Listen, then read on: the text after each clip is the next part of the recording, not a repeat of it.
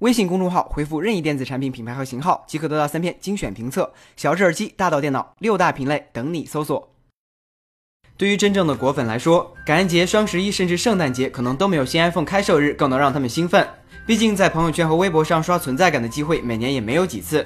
十月三日，全面屏 iPhone Ten 正式开售。在这台十周年纪念版 iPhone 的号召下，原本被喜茶带走的排队队伍又回到了 Apple Store 的前面。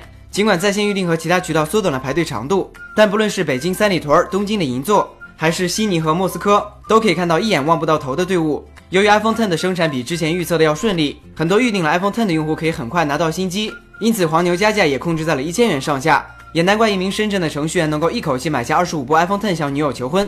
深圳程序员居然有时间结婚，估计他应该不是我大鹅厂的。而在头天拿到 iPhone Ten 的用户当中，早上就拿到新机的美女小刘，本想炫耀自己成为全国第一个拿到 iPhone Ten 的消费者。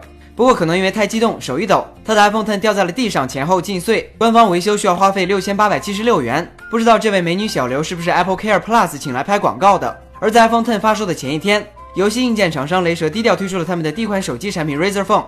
该机被定位为一款专为游戏打造的手机，最大的亮点就是拥有一块一百二十赫兹刷新率的五点七英寸屏幕。不同于 iPad Pro 上根据需要才会开启的一百二十帧 Pro Motion 屏幕，Razer Phone 的屏幕在任何情况下都有一百二十赫兹的刷新率。外观上，由于雷蛇在去年收购了 Nextbit 公司，因此 Razer Phone 也延续了 Nextbit Robin 手机棱角分明的外观。虽然原本小清新的青绿配色变为了低调神秘的磨砂黑，背部巨大的雷蛇 logo 已经让 Razer Phone 有了些许的家族语言，但 logo 没有 RGB 就很不雷蛇了。前面板并没有跟风采用全面屏。而是在上下额头部位都保留了足够的空间放置手指，同时也为多扬声器提供了可能。配置上，骁龙八三五处理器加八 GB 内存的发烧配置，明显是为游戏而生，放在日常使用中更会绰绰有余。Razer Phone 的售价为七百美元，将于十一月十七日发货。接下来看游戏方面的消息，Switch 独占开放游戏《超级马里奥奥德赛》发售以来，可以说叫好又叫座。在发售三天时，任天堂就曾宣布，游戏销量正式突破了两百万份。而现在来自美国的销量数据也已经出炉。任天堂表示，《超级马里奥奥德赛》在美国发售五天以来，销量已经超过了一百一十万份，超过了微平台的新《超级马里奥兄弟二》创下的纪录，不仅成为了全美销量最快的马里奥游戏，同时也成为了全美最畅销的 Switch 游戏。此外，任天堂还宣布，截止到十月底，他们的二合一主机 Switch 在美国的销量已经达到了两百六十万份。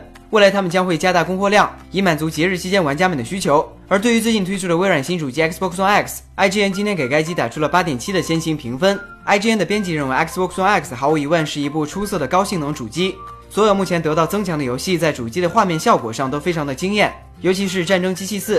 而搭载的蓝光播放器为那些喜欢在家里看电影的玩家提供了方便。GameSpot 的评价则认为。虽然定价较高，但相比同等规格的 PC 还是省了不少钱。更何况还搭载了 4K HDR 蓝光播放功能，所以买来当蓝光播放器也是可以的。不过回头再看看一张蓝光电影碟的价格，小编决定还是充个腾讯视频会员算了吧。